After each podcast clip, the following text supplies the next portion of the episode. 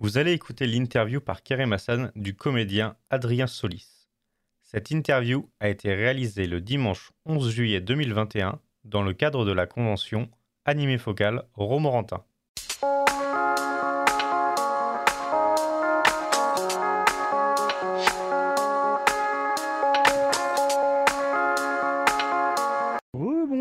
Tous. Euh, hello. Comment ça Hello. va? Eh, ça va et toi? Alors, est-ce oui, ça va très bien, merci. Alors, Est-ce que tu peux nous dire qui tu es, qu'est-ce que tu fais et euh, qu'est-ce que tu fais à Anime Expo? Anime Focal Expo. Qui suis-je? Qui Où vais-je? Pourquoi suis-je là? Adrien déjà. Adrien. Mon nom c'est Adrien Solis. voilà. Euh, je suis une star du doublage. Un, Une prof- star, une un star. professionnel de la profession. Je suis là parce que bah, il se trouve que euh, j'ai doublé pas mal euh, d'animés et pas mal de personnages euh, principaux ou des, des héros dans des, dans des Mhm. séries que vous connaissez peut-être, du genre Kuroko's Basket, Mhm. du genre euh, Tokyo Ghoul, du genre L'attaque des titans, du genre Bakuman, du genre Space Dandy, Et du coup, du plutôt, genre. bah, plutôt anime. m'a coupé euh, J'a- J'allais dire plutôt anime ou est-ce que un peu jeu vidéo, film, série ou Jeux vidéo, j'en ai fait, mais pas tellement. Euh... Non, bah, bah, j'ai fait un petit peu des, des, des- des- des doublages euh, aussi de films de cinéma, un petit peu, de séries aussi, oui, mais. Mais, mais, mais, mais, euh, principalement, je fais des animés japonais. D'ailleurs, c'est pour ça que j'ai fait du doublage. C'est ça qui, qui m'a donné envie de faire du doublage, c'est- de doubler des animés T'avais une passion derrière ça, Déjà, ça t'a tiré de base euh, Voilà. l'animation japonaise Exactement. Donc c'est pour... en fait le doublage m'intéressait pas.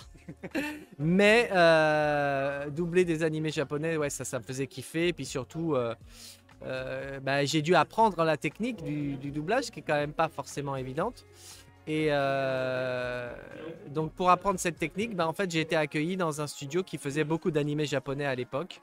Et donc pour moi c'était le kiff parce que toute la journée je regardais des animés euh, pour apprendre le métier, mais en même temps pour moi c'était un kiff de regarder tous les animés euh, comme Ouais, ça. Et en plus de rencontrer les voix françaises des gens que je regardais à la télé, tout ça. Ou...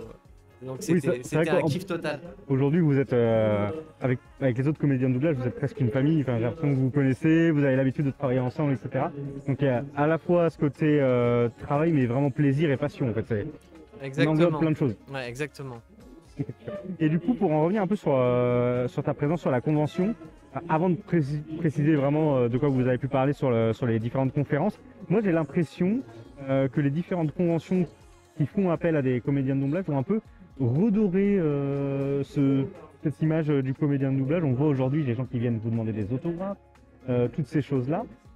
Je dirais qu'il y a une 10-15 ans, euh, c'était plutôt des personnes dans l'ombre. Et aujourd'hui, vous êtes vraiment mis en avant. Je ne sais pas si c'est. Oui, c'est vrai. C'est vrai. Bah, je pense que c'est beaucoup dû, justement. je me demande si c'est pas beaucoup dû aux animés, parce que il y a cette passion des animés japonais, et donc forcément là, d'un coup, c'est la voix euh, de ces héros, donc euh, c'est pas la même chose que de doubler euh, tel acteur dans tel film, telle série. Bon, c'est pas que c'est inintéressant, mais si vous voulez, on est focalisé sur l'acteur, alors que là. Malgré tout, la voix, c'est un élément important. Et comme le personnage n'existe pas vraiment, si ce n'est à travers notre voix, forcément, ça donne, ça donne plus d'envie de, de nous rencontrer. Donc, du coup, effectivement, ça a remis un peu sur scène en avant, euh, comme c'est le cas d'ailleurs au Japon. Euh, Oui, c'est vrai, tout à fait. Les, les gens qui font, qui font, les comédiens qui font les, les doublages, ouais, c'est vrai. Ok, super, bah, ça, ça- ça- ça- ça va dans le même sens que ce que je pensais. Et du coup, donc ici, plusieurs conférences, il y en avait une hier, il y en avait une ce matin. Ouais. Est-ce qu'il y a eu des questions un petit peu, euh, un petit peu étonnantes ou euh, ça s'est plutôt bien passé? Est-ce qu'il y a des questions étonnantes? Je sais pas, mais moi, mes réponses étaient totalement étonnantes. Et étonnante. détonnantes. Hein Parce que, euh, voilà, mais non, bah, je sais pas. euh, entendu une question, alors j'ai pas forcément entendu la réponse, Ah. donc ça peut être intéressant de la reposer. Ouais, C'est Toi, dans ton quotidien, Reposer la dent. est-ce que quand tu regardes un animé, Ouais. est-ce que tu vas le regarder plutôt en VO ou en VF du coup? Est-ce qu'il y a une Ah. déformation Est-ce que juste par, euh, par professionnalisme, Ouais. euh, tu vas le regarder avec Ouais, la version française Ouais. Ou est-ce que, euh, non, parce que tu es un vrai fan, du coup, tu es pressé, du coup, tu même pas le temps d'attendre que ce doublé Non, mais pour être tout à fait honnête, moi, je vous dis, en fait, le doublage, ça m'intéressait pas. Donc, moi, j'étais toujours, j'étais de la team VO, là, ouais, la VO, la VO. Donc, moi, je suis toujours team VO, hein, si vous voulez. Je préfère regarder les voix originales, les trucs originaux, etc. Bon, après, euh, depuis, j'ai fait des enfants. Donc, euh, forcément, je regarde des choses en VF avec eux. Et euh, donc, le problème, c'est que à partir du moment où soi-même on fait du doublage, c'est ça que j'expliquais aussi, c'est que c'est compliqué parce que on, a l'impression d'être en train de travailler parce que on- bon, non seulement des fois on s'entend soi-même, ce qui est pas toujours évident parce que bon, même si on même si on a un, ego euh, surdimensionné, nous les comédiens, euh, on se trouve pas forcément toujours euh, formidable. Donc des fois on se dit ah merde, j'aurais dû faire comme ci, j'aurais dû faire comme ça. Est-ce que j'ai bien abordé le personnage? Donc ça nous empêche de de regarder euh, le film ou l'animé en question de manière sereine parce que on se dit ah bah tiens ça c'est machin ah bah là moi j'ai pas été très bon ah bah là c'est lui ah bah ah tiens je savais pas qu'il faisait ce, ce Oui, c'est vrai. personnage tu- etc en fait, tu reconnais les gens avec qui tu bosses. voilà, donc du coup, on a du mal à se concentrer sur ce qu'on regarde, forcément. Euh, mais c'est pas désagréable non plus, c'est intéressant. Euh, au final, c'est intéressant de- d'entendre pour nous e- effectivement les- le travail des copains et de voir comment. Et parfois, effectivement, on est surpris euh, parce que c'est des gens qu'on qu'on connaît plutôt bien euh, souvent et, et on se dit ah là là, il est étonnant là dans ce qu'il fait là. J'ai pas l'habitude de l'entendre comme ça. euh. Donc des fois, c'est vraiment intéressant. Ouais, ouais, Et puis, euh, et puis, il faut voir aussi que moi, à mon époque, il y a des choses qui n'étaient pas accessibles en VO. Par exemple, j'ai regardé Urgence en VF, j'ai regardé Buffy contre les vampires en VF. Et c'est vrai que ben, j'ai gardé une sorte de, de connexion, ou La Petite Maison dans la Prairie, vous voyez. Par exemple, La Petite Maison dans la Prairie, j'avais eu la chance de rencontrer euh, Claudie Chantal qui, qui- qui doublait euh, Madame Ingalls. Et euh, j'avais, déjeuné avec elle et quand elle, elle me demandait de lui passer le sel, j'avais envie de pleurer. Vous voyez, parce que c'était, c'était euh, Caro- Caroline Ingalls qui me, qui me demandait de lui passer le sel. Et, intense. et pour moi, La Petite Maison en Prairie, moi, je- quand je regardais La Petite Maison en Prairie, systématiquement, chaque épisode, je pleurais euh, 12-13 litres de larmes. Donc, euh, forcément, c'est des voix qui, ont une présence en soi très très forte. Et, euh, donc, euh, quand j'ai démarré le doublage, pour moi, c'était très fort de, rencontrer les gens dont la voix était... à- parce que la voix, c'est quelque chose, en plus, quand on regarde des animés ou des choses comme ça, ou même des œuvres de fiction, c'est quelque chose qui comment dire, qui, qui vous atteint tr- très profondément la voix. C'est quelque chose qui, qui rentre dans votre psychisme et qui évoque des choses très fortes. Et, et donc, euh, voilà.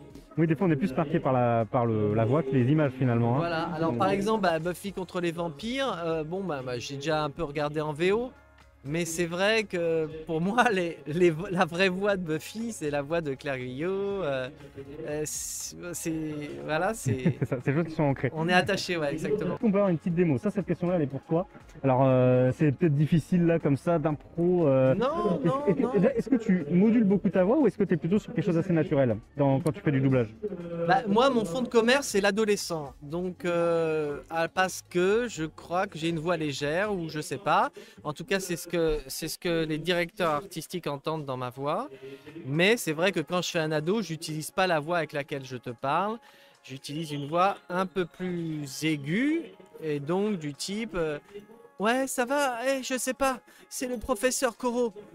Nous sommes la classe de 3ème E. Nous sommes une classe d'assassins. Voilà, je prends des voix comme ça, ou pour Armin, qui est un personnage fragile. euh, Eren, non, non, Eren, ne fais pas ça, je t'en supplie. Un titan, attention Voilà.